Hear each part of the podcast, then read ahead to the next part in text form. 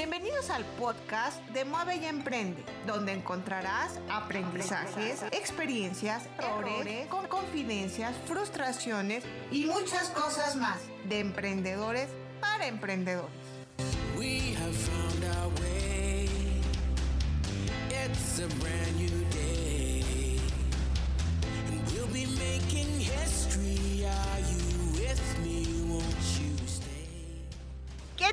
querida audiencia? Los saluda Alma Campos aquí en Mueve y Emprende. Oye, y como siempre, trayéndote como cada semana líderes positivos de acción que están generando un movimiento que nos lleva a, a voltearlos de a ver, pero también subirnos a lo que están haciendo y conocer de sus emprendimientos, de sus proyectos, de todo lo que están haciendo.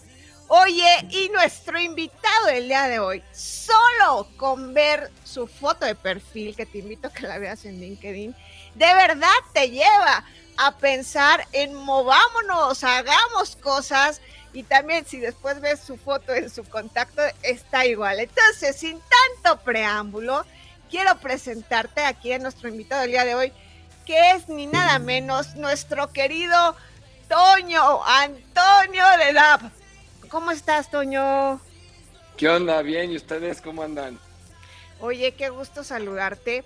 Muy formalmente te digo Antonio, pero nadie te conoce como Antonio, ¿no? De verdad que todos, no, no, todos nadie te conocen como Toño y como decía, siempre muy lleno de energía, lleno de movimiento, con muchas cosas que hacer, pero más, Toño, con el super proyecto que traes, que claro, para llegar a eso has trabajado muchísimo y has hecho muchas cosas, que precisamente, Toño, es lo que con lo que quiero empezar contigo, porque ahora que eres, eh, estás al frente de DAP, ¿no?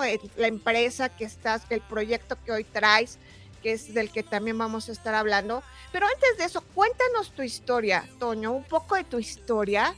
¿Cómo llegas hoy a tener un proyecto con esta magnitud y qué has sido, qué has hecho para hoy estar al frente de este gran emprendimiento? Cuéntanos un resumen, por favor, Toño. ¿Qué onda, Pues va, claro que sí, feliz. Gracias, gracias por el espacio. Este, pues a ver, es que me puedo extender, mano. Me encanta extenderme y si me extiendo ahí me, cortas. Yo, yo empecé este, muy rápido, pero creo que voy a decir las cosas como muy, muy claves que me han ayudado mucho.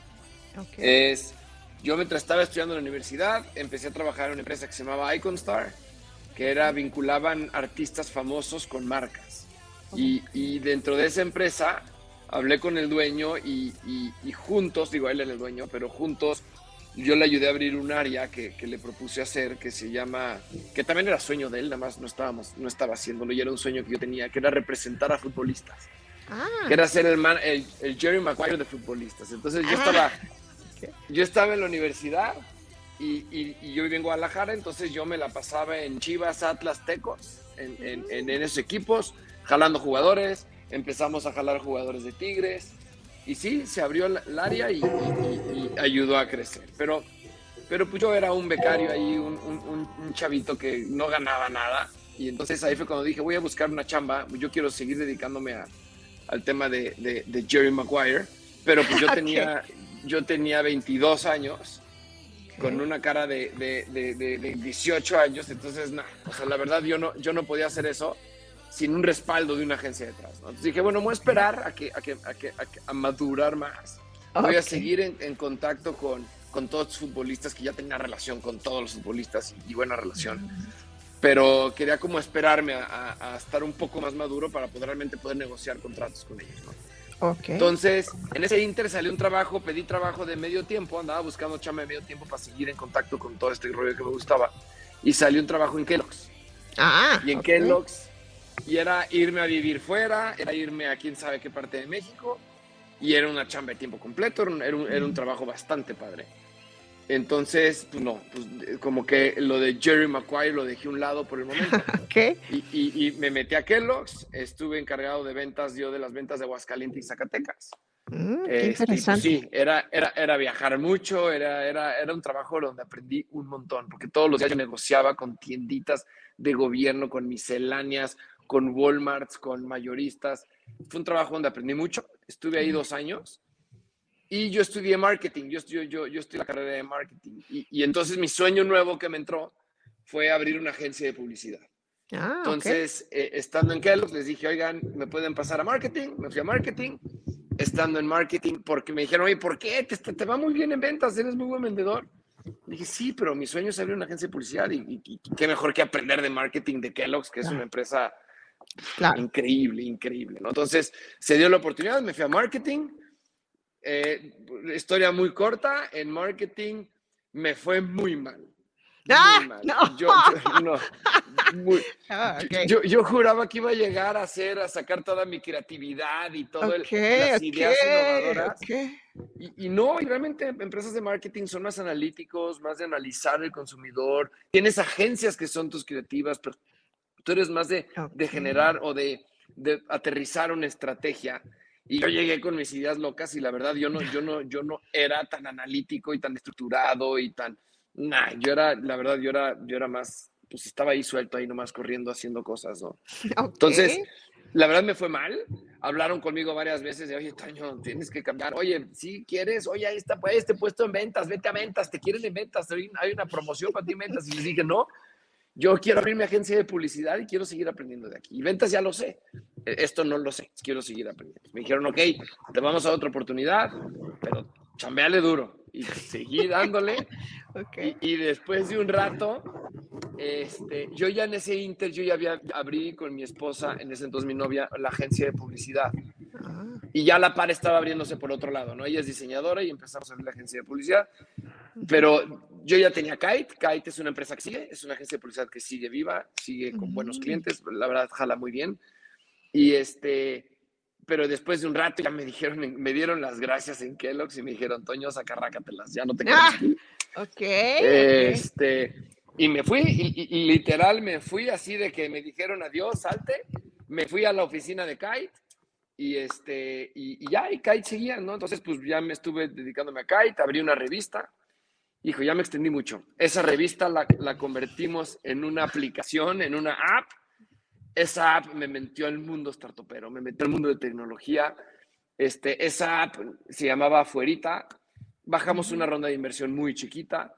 Este, no pegó como quisiéramos, pero eso nos llevó a, a desarrollar apps para empresas. ¿no? Vimos una oportunidad de desarrollarle apps a bancos, apps a empresas grandes, 3M, Betterware, Oh, mira. o sea, empresas muy grandes, eh, Universidad Nahuac, XFM, Compartamos Banco. Hicimos apps muy, muy interesantes. Y, y, y, y estando en las apps, en un evento vimos que el tema de pagos, te estoy hablando de 2015, el tema de pagos venía con todo, ¿no? Y que Latinoamérica iba a crecer en temas de e-commerce, en temas de pagos digitales muchísimo. Y dijimos, oye, hay que clavarnos ahí, nos gusta. Ya tenemos el equipo de tecnología, vamos a meternos. Ahí dejamos Digital Group, que es la empresa que hace apps, cerramos. Digital Group y con, con la gente que teníamos empezamos a abrir DAP. Y, este, y ya, y eso nos llevó a abrir DAP. Y 2015, sin saber nada de pagos, absolutamente nada. Yo no tenía ni idea quién era Prosa, yo no sabía que era un emisor, que era un agregador, no tenía ni idea.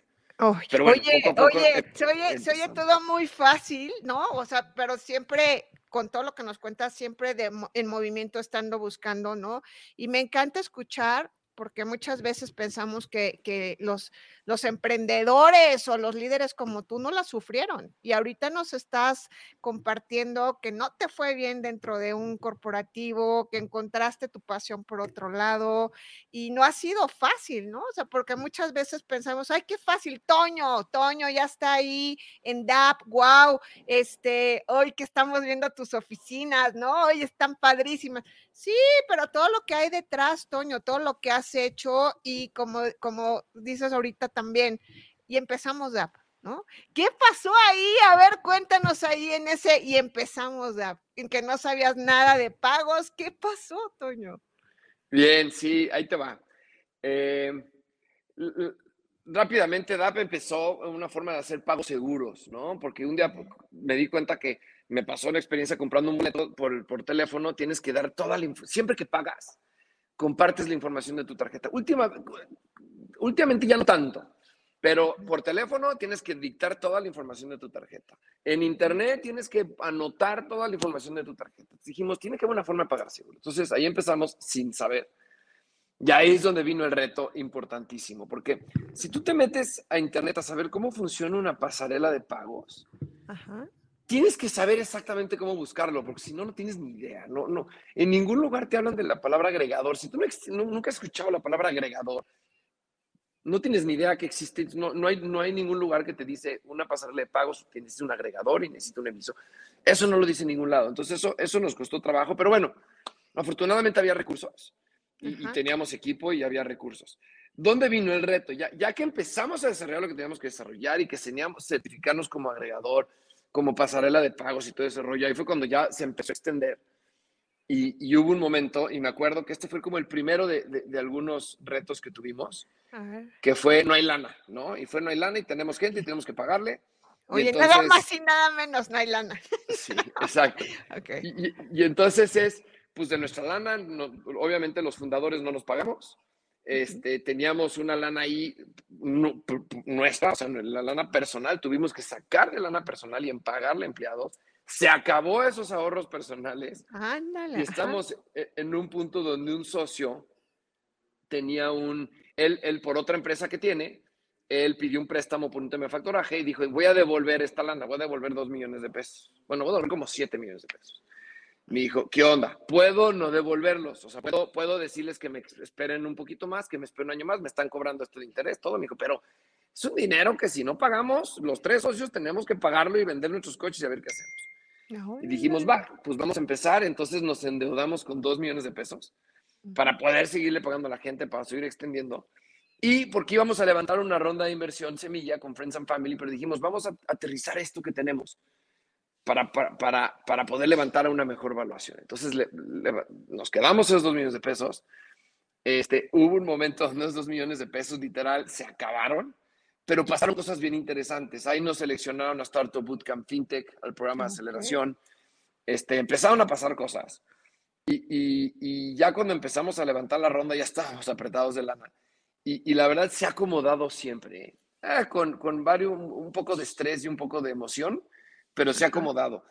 El, el siguiente dinero que entró no fue para pagar la deuda, fue para volvernos a pagar a los, ni siquiera a nosotros, a los, a los que estaban trabajando con nosotros. Yo ya no tenía quincenas para, para, me acuerdo que era aproximadamente como diciembre, era como 15 de diciembre y no tenía dinero para pagar las quincenas. Y el 11 de diciembre entró una lanita de, de un inversionista. Dijo, yo le meto 300 mil pesos. Con eso, pum, liquidamos quincenas. Y luego estábamos ya cerrando la ronda de inversión de Friends and Family y afortunadamente ahí se cerró y cerramos cerca de 7 millones de pesos de, ronda de inversión. Entonces ahí como que descansamos, ¿no? Descansamos, pagamos la deuda, nos quedamos los otros 5 más o menos y, empezamos ya a desarrollar lo que ya teníamos mucho más claro que teníamos que hacer. En ese inter, pues, pues sí, la lana siempre se acaba, la lana aunque siempre se acaba. Oye, yo no sé por qué, pero siempre se acaban, sí. Sí, entonces, y, y, siempre que entra la lana de inicio estás muy contento y muy emocionado y haciendo cosas y eso, pero, es, es, una experiencia que hemos eh, aprendido de que no es como que entró lana, gástatela, no, es, se va a acabar, eventualmente se va a acabar y, y, va a venir otra ronda, ¿no? Entonces, luego tuvimos otras rondas y, me acuerdo que antes de la pandemia, hablando ya de retos fuertes, este, la pandemia nos, nos detuvo en seco o sea, estábamos levantando una ronda de inversión, ya, ya no teníamos dinero, no teníamos ni un peso. Este, estábamos levantando una ronda de inversión y la pandemia vino a todos los fondos a decir, a ver, aguanten, no hay que invertir ahorita nada, vamos a salvar a las empresas que tenemos que se las está cargando el payaso, tenemos dinero para eso. Justo cuando empezó la pandemia el dólar subió como a 22 pesos. Entonces, había muchos fondos que decían, yo tengo que ahorita depositar dinero, a mí me lo piden en, dólares, pero yo lo tengo en pesos. Entonces, esta conversión de 20, de 20 a 22 nos quitó mucho presupuesto. Entonces fue wait, wait, wait. Y entre que wait y entre que los fondos sabían lo que estábamos haciendo, conocían lo que queríamos hacer, pero no había fondos que decían yo, yo, yo sí le apuesto a estos güeyes. ¿no? Es como que en el inter de que sí, no, no hay lana y nos batearon. En ese inter hubo dos fondos chiquitos que confiaron 100% en nosotros. Me dijeron, yo si le entro, me encanta lo que traes, ahí te va. Y me pasó lo mismo, me acuerdo. Era 26 de marzo, cuando empezó la pandemia. Yo ya no tenía para las nóminas del 30 de marzo. Y 26 de marzo entró una lana. Entró un fondo de inversión que me dijo, yo le voy a entrar, te vamos a dar 100 mil dólares, este, pero te los vamos a dar en paguitos mensuales de aquí a un año. Y le dije, no, perdón, no te había dicho esto antes, pero necesito ahorita tanto porque no tengo para las nóminas de, una semana. Y tú, como, ¿cómo no me dijiste antes? Y yo, pues obviamente te iba a espantar si te decía que no tenía lana. ok. Me dijeron, ahí está bien, juntaron, me adelantaron tres mesecitos y me dijeron, ten, y con eso volvió a salir, ¿no? Siempre sale, volvió a salir, no nunca le hemos dejado de pagar a la gente. En pandemia tuvimos siempre un recorte de personas y, y sí un recorte de sueldo por el bien de todos pero afortunadamente ha salido todo muy bien. Y ya, y luego ya vino, ya aguantamos lana, aguantamos lana y, y afortunadamente se cerró después de mucho estrés y mucha emoción la ronda A que cerramos recientemente. Oye, eso, la ronda A que cerramos recientemente. Así se, se, se, puede simplificar todo esto, este camino de angustias, de retos, de nervios, de no poder dormir. Me imagino que había veces que no podías dormir por estar, así, por estar pensando, ¿no, Toño? Oye, pero a ver, ¿de dónde sacas toda esa esa energía, ese movimiento que en muchas ocasiones es complicado poder, poder avanzar. Pero ¿cuáles son tus motivadores, Toño? ¿De dónde sacas ese querer seguir adelante? ¿Cómo le haces, Toño? A ver, ahí te va. Tengo, hay una cosa que me cambió mucho. siempre he sido una persona muy, como muy alegre, muy, muy, mi hermano me dice que soy un golden retriever. Me dice, eres el típico perro que va corriendo y ladrando y ni sabe qué hacer, pero vas corriendo, ¿no? Entonces, pero hubo un libro que leí hace muchos años que se llama The Miracle Morning, La Mañana Milagrosa, que te habla de, de, cómo la forma en que despiertas es como gran parte la forma en que define tu día. Em, este, no necesariamente dice despiértate temprano, despiértate tarde, sí habla de, que te más temprano te despiertes mejor, pero habla de, de a ver, esos, esos primeros cinco minutitos que haces cuando abres el ojo, te, te, te, van a, a, mantener de esa forma durante el resto del día. Y la forma en que vives cada día es la forma en que vives el resto de tu vida. Entonces, ¿cómo, cómo, te, cómo te simplifica? Y te dice, esos cinco minutos iniciales de tu vida, de tu día, son bien importantes. Entonces, ahí aprendí a que, a que el día no me define a mí. No es como que de repente despiertas y ¡pum! Ya niños a la escuela y ¡pum! Esto y junta, ¡ay! Me tengo que bañar. Aprendí a que yo tengo que despertar porque quiero despertar. Entonces, tengo una rutina que, que me ayuda, que, que, afortunadamente he, desarrollado el hábito y me ayuda, pero tengo que hacerlo diario porque, porque sí es bien fácil perder como estas ganas y perder el punch y perder el... el es, es, es, así como es difícil adquirirlo, para quitártelo es facilísimo.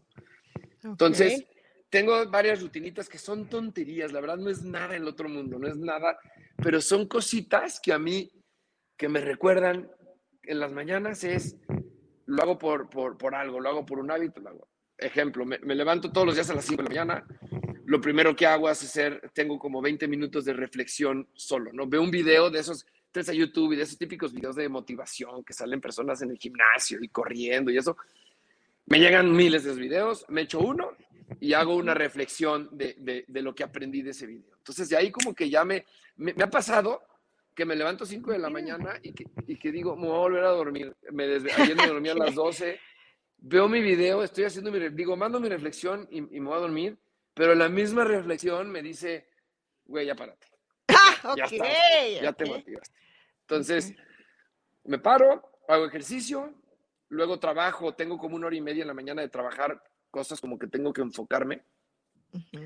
y, y, ya, y luego eso me ayuda. Luego, y, y tonterías, ¿no? Tonterías me baño siempre con música, es una tontería, pero bañarte con música, no manches, cómo te alegra, cómo te pones de buenas, cómo te, te, te, te, ayuda, ¿no? Y luego todos los días me doy al final un regaderazo de tres, de tres minutos de agua fría. Al final le abro el agua fría y me doy mis tres minutos de agua fría.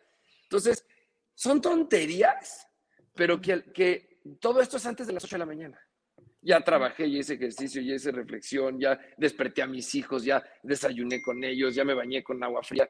Todo esto se lo hago en la mañana. Entonces, cuando ocho y media estoy listo para seguirle dando, como que ya, ya, pues ya, llevo, llevo tres horas y media de motivación muy buena, de tonterías que me han ayudado a motivarme. Entonces, eso, eso es lo que a mí me ayuda. Wow. Oye, pues qué buen inicio y qué buenos tips nos estás dando para ponerlos en práctica. Oye, pero a ver, aparte de estos hábitos, ¿hay alguien o algo, y aparte de estos, de estos videos motivacionales, hay alguien, Toño, que haya sido tu modelo o que te haya inspirado a hacer lo que hoy eres? A ver, eh, hay muchas, tengo muchas, muchas como figuras que me inspiran. Este, uno es, mi papá es uno, y te voy a platicar por qué. Él es director de cine. Oh, como ah. director de cine no sabes cómo le batallas, ¿no? Le batallas, quieres hacer un proyecto, no tienes lana, tienes que estar levantando dinero, no tienes lana, de repente te entra lana por un proyecto, pero de repente tres años no, recibes ni un peso. Entonces es complicado, ¿no? mi, papá hoy tiene 70 años, mi mamá tiene 66 años, trabajan juntos y siguen haciendo películas, siguen levantando rondas de inversión, están ahí tocando puertas, necesito lana para hacer esto. Ahorita van a sacar una película de José Sánchez del Río, del, santo, del niño santo. Este, y ellos ahí están dándole, es ellos, dependen de ellos, 70 años, tienen sus gastos, siguen teniendo sus estreses que deben años, pero ahí están y el dinero que hacen lo siguen generando, ¿no? Entonces, eso la verdad me, me motiva mucho. Otro, otras cosas que me han motivado es uno de los socios, Sergio, cuando, cuando, cuando lo invité a ser parte de, de DAP, este, cuando lo invité a ser parte de DAP, él, él, él, ya tenía una empresa más grande y él, él me enseñó a lo importante que es, que es pagarle bien a la gente, que es, que es cuidarla, que es que la gente es valiosa, ¿no? Entonces, e, él, él me ha ayudado mucho en eso. Y, y, tengo otros, otros más arriba que, no más arriba, pero como más famosos, que, que sí, que, que le sigo un poco el rastro y que sí me motivan. Uno es Will Smith, me encanta, se, me hace una persona muy alegre, muy que hace lo que quiere, que hace lo que sueña. Otro es Matthew McConaughey. Este, Matthew McConaughey tiene un libro que se llama este, Green Lights, que es muy recomendable, muy bueno. Este, otro es Arnold Schwarzenegger, como que hay, hay ah, varios. Mira.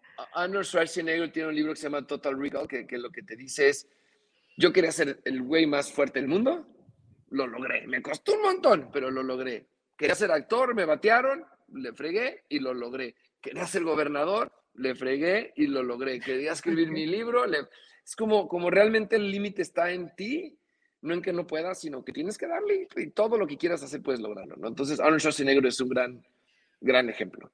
Y, y, tengo como personajes como esos que, que, la verdad sí los he leído libros, luego muchos de los videos en la mañana que veo a veces hablan de ellos, ¿no? Entonces eso como que me, ah. inspira bastante. Ah, mira, oye, y tomando palabras que dijiste ahorita, hablabas de uno de tus socios que, que te que, que, comenta mucho el tema de cuidar a la gente, ¿no? Del, del, de lo que representa la gente para, para, para una, un proyecto como el tuyo. ¿Qué visión tienes tú, Toño, de, el, eh, de que dependemos del equipo? O sea, ¿sí crees tú que parte del éxito que, bueno, de lo que has logrado, ha sido por la gente que ha trabajado contigo y ha estado a tu alrededor? No, no, no, 100%. Es, es, es más. ¿Te puedo llevar? Te voy a llevar a rápido ver, Sí. a una parte de la oficina. A ver, llévame, llévame. Pero esto es. Está genial que hagamos esto, súper, a ver. Ándale, ahí, ¿qué tal? Eh? La super palabra. No, bueno, ¿qué más? Ok, ok. Algo que, como dicen, si quieres llegar rápido, vete solo. Si quieres llegar lejos, vete como en equipo, ¿no? Vete, vete con gente. Entonces, este, no, 100% la gente. Yo, algo te voy a decir, yo, yo siempre estábamos como, yo siempre era como, Toño y tenía como sus chalanes, como la, él me ayuda en esto y él me ayuda en esto, y él me ayuda en esto, pero el que idea todo y el que hace todo es Toño. Y el día que contraté a una persona, contraté, fue a Eric. Eric viene, de HCBC, lo traigo. En ese momento, fue un momento, fue un sueldo, nunca había pagado un sueldo de ese nivel, siempre tenía sueldos como más, mucho más leves. Y no sabes cómo sentí el acelerón en DAP. El, el, el, ¡pum! Alguien que, que vino y que realmente me dijo, ¿qué quieres que haga Toño? No, que fue Toño, ahí te voy, tenemos que pa, pa, pa, por acá, por acá, por acá, y vámonos. Y le empezó a dar. Y ahí fue cuando, cuando, cuando me di cuenta que yo era el que estaba limitando a la gente. Y yo, yo los detenía y les decía, hey, tú ayúdame en esto y tú, tú eres en esto, necesito manos para hacer esto. Y en el momento en que dejé a alguien y que, que me dijo, ay, ay, ay, cállate, no me digas qué hacer, yo sé qué hacer. No, ¿cómo, cómo se le da? Entonces, la verdad, parte de la filosofía de, de, de DAP es obviamente es teamwork y es, no es Toño, y, por eso hay un piloto, ¿no? Hay un piloto de Fórmula 1 que es, siempre hay uno que se lleva como el, como el, ay, cerraron esto, y hay, es teamwork. Checo Pérez, si, si en los pits uno le cambia más tardado la llanta, tarda más en cambiarle la llanta, no va a ganar. Claro. Entonces, es, es, es todos tienen una parte clave, entonces es, es 100% teamwork, y, y parte del teamwork es que vean un, lema que tenemos aquí es que, que es, este, va a ser aquí atrás que hay un reloj de arena. Hay un reloj de arena ahí. Ajá, ahí está. Y luego aquí que dice, no se cansa de ver, pero es look for time, not money. Ah, que es, todos estamos alineados en que el verdadero valor y lo que tenemos que estar alineados es que tenemos que tener tiempo para hacer lo que nos gusta. Y no queremos gente esclavizada en el trabajo. Entonces, el éxito viene por buscar tiempo, no por buscar dinero. Entonces, creo que traemos un, rollo bien padre aquí en DAP, que es, que es obviamente es teamwork, pero en el teamwork es valoro tu tiempo. Y sé que si estás aquí y a lo mejor no fuiste a la clase de tu hija que iba a venir es porque, porque es algo importante, entonces vamos a dedicarle la atención que tenemos que dedicarle, porque si estamos aquí es porque estamos entregando cada quien de nuestro tiempo.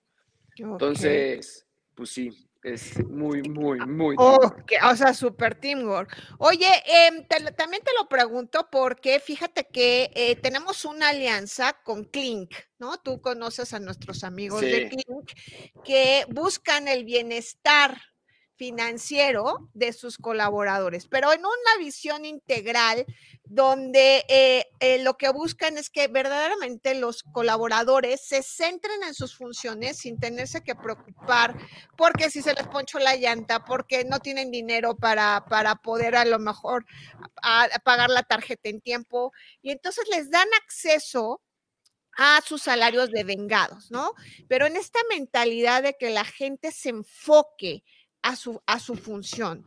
Toño, ¿tú cómo le haces? O sea, ahorita nos estás diciendo de teamwork y de todo, todo esto que nos comentaste, que está padrísimo y se, se, me hace una filosofía muy aterrizada y hoy lo vemos reflejado en lo que es DAP.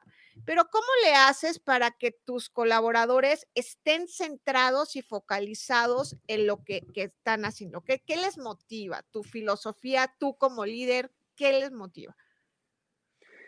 Te voy a ser honesto, es algo que sigo aprendiendo. La verdad no sé, es algo que hemos hecho cambios eh, de, de, de, ser ocho personas, hoy somos 40. Y, he tenido que hacer cambios porque, porque me di cuenta que le he regado y hablo con todos y sorry, la regué, hay que hacer esto y todo sí está bien. Pero creo que lo que los motiva, lo, lo, que es el, lo que no cambia, creo que sí es la filosofía. Creo que es el que, creo que hay empresas que le meten el tema cultura porque dicen, no, tienes que tener cultura en la empresa. Y a lo mejor el, el, la cultura del emprendedor, y, se usa mucho ahorita que hay emprendedores muy jóvenes, que pues, se dedican a trabajar, punto, porque no tienen nada más que hacer, ¿no? Y entonces meten cultura y dicen, ah, entonces dicen, oye, oye, pero también preocúpate por la gente, por su felicidad y todo. Y es como que lo, hay muchos que lo meten porque tienes que generar cultura, pero no necesariamente es porque lo viven muchos. Entonces, algo que yo creo que aquí es que ha ayudado mucho y que la gente está contenta y que cuida su trabajo es porque el objetivo de DAP no es, no es que la gente crezca profesionalmente. El objetivo es que tú crezcas, que, tus sueños personales, y si tu sueño personal es irte de mochilazo dos años y perderte en Australia, es, no queremos que se deje de ser tu sueño. Y si te vas a ir y si nosotros podemos ayudar a que lo logres, entonces, trabájale durísimo.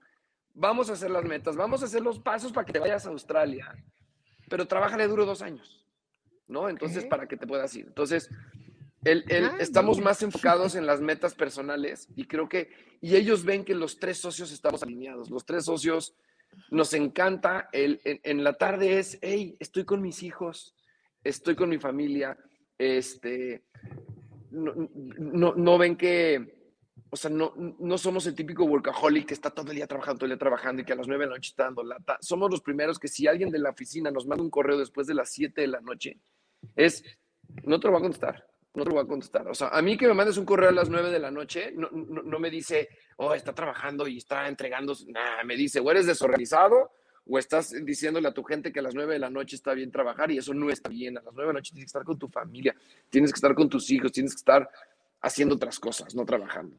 Pues creo que eso, esa como filosofía los, les gusta y eso cruzado con la visión de DAP, ¿no? que es interoperar pagos en todo el mundo, en que están haciendo realmente algo que va a cambiar el mundo en tema de pagos.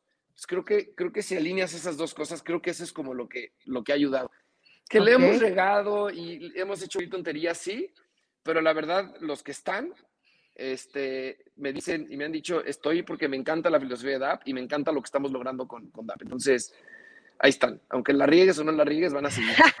ok. Oye, a ver, y entonces, cuéntanos, en palabras sencillas y así como tú lo sabes hacer, ¿qué hace DAP? ¿Qué hace DAP? ¿Qué me aporta a mí como usuario el saber lo que hace DAP? Y, cuéntanos, quiero, quiero escucharlo en tus palabras, eh, Toño. DAP lo que hace es, en, es interoperamos pagos móviles en México y la DIAS a nivel global. ¿Qué quiere decir esto? Antes, las carreteras de interoperabilidad eran Visa y Mastercard, ¿no? Son Visa y Mastercard, que tú con una tarjeta puedes pagar en muchos lados y esa tarjeta la aceptan como es Visa, la aceptan en muchos lados o es Mastercard, la aceptan en muchos lados. Eso era hecho en, hace 40 años porque era la forma correcta de hacerlo, ¿no? Una tarjeta porque todo era como offline. Ahorita que todo el mundo ya trae un celular, este, nosotros somos de la filosofía de que la tarjeta ya no se necesita. Ya no es una tarjeta. Todo el mundo tiene aquí su cuenta digital. Es más seguro, la tarjeta te la pueden clonar. Aquí tú pagas, escaneas, pagas con tu cara y, es listo, ¿no? Y aquí tienes una, una relación directa con tu cuenta de banco, con tu cuenta fintech, con tu cuenta de puntos. Entonces nosotros ayudamos a interoperar cualquier saldo que tengas en el celular, sea dinero en una cuenta de banco, sean puntos en, algún sistema de lealtad. Todo eso te ayudamos a que con esos puntos, como ya tenemos la conexión, de, la forma de conectar esto con cualquier punto de venta, pues ya podemos interoperar lo que sea, criptomonedas, puntos, ah.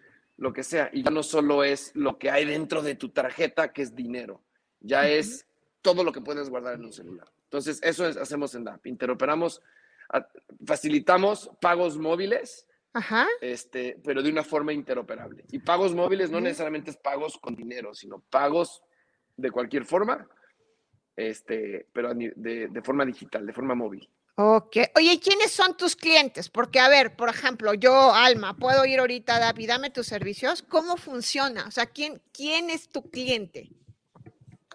Nuestro cliente principalmente son los que afilian comercios, es decir, bancos, agregadores, empresas de software que tienen muchos comercios.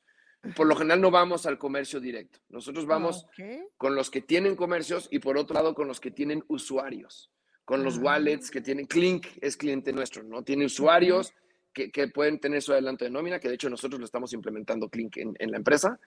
Entonces, ese aumento de nómina lo puedes gastar en cualquier comercio de la red app.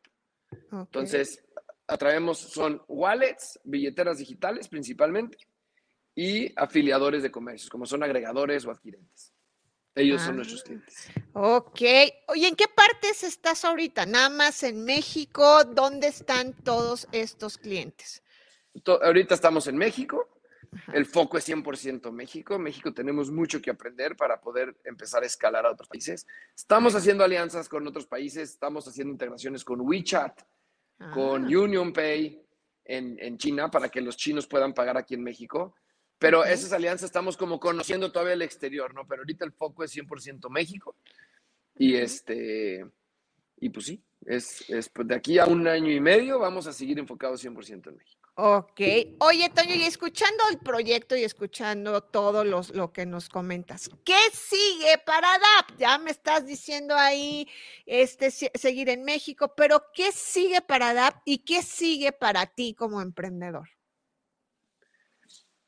Eh, rápido, así, va, va, porque tengo que, tengo una junta, perdón. este, ¿qué sí? A ver, para DAP, ¿qué sigue? DAP es, en el corto plazo, es, es dominar México, entender perfectamente cómo ya estamos haciendo esta interoperabilidad. Lo que tenemos que hacer es cómo hacerla de forma escalable. Entender perfectamente cómo Colombia, ya sé cómo abrir Colombia, pum, así. ¿Cómo abrir Argentina? Así. ¿Cómo abrir Brasil? ¿Cómo abrir China? ¿Cómo abrir Londres? Tener ya los, los fierros y todo el modelo de una forma que sea escalable, que no sea así como llevamos cinco años aprendiendo de México, cómo lo hacemos, no podemos tardarnos cinco años en aprender en Colombia porque no, no, eso no es escalable. Estamos ahorita ya terminando como el proceso para entender ya cómo se hace, cómo, se interopera en el mundo, así. Entonces ya simplemente es irnos al resto de los países para empezar a interoperar entre todos. Eh, eso es el, el, la, la, visión, es interoperar todo el mundo, poco a poco, poco a nada más y nada menos, interoperar todo el mundo. okay. Pero poco a poco, ahorita es México, poco a poco la región, eh, eh, mercados que, que, hacen sentido con el comportamiento de México. China por eso hace mucho sentido. Estados Unidos no. Ahorita Estados Unidos no nos interesa interoperar. Las tarjetas funcionan muy bien en Estados Unidos, pero, pero en México no. En México solo el 30%, 40% de los mexicanos está bancarizado. En Estados Unidos el 90% está bancarizado. Entonces, en estos tipos de mercados. Y, y, y, como Toño, como emprendedor que sigue, pues no, ahorita 100% clavarme en DAP estar en DAP y si, si, si, el día de mañana no es DAP será otra cosa, pero seguir haciendo, pues seguir siempre buscando como formas distintas de hacer cosas. Me encanta. Y, pues ahí, seguirle. Oye, me encanta escuchar eso, buscar formas distintas de hacer las cosas. Toño, te agradecemos muchísimo la plática, el que nos hayas compartido tu experiencia, el ver cómo has ido creciendo y estamos convencidos que vas a crecer muchísimo y ya te tendremos aquí más adelante porque tienes un chorro que compartir, tienes mucho que contarnos. Te agradecemos, Toño. Muchas gracias. No, hombre, a ti, Alma. Gracias, Toño. Gracias. Y a ustedes, querida audiencia, recuerden que moviendo sus habilidades y moviendo sus virtudes, lograrán lo que se propongan. Y recuerda, mueve y emprende.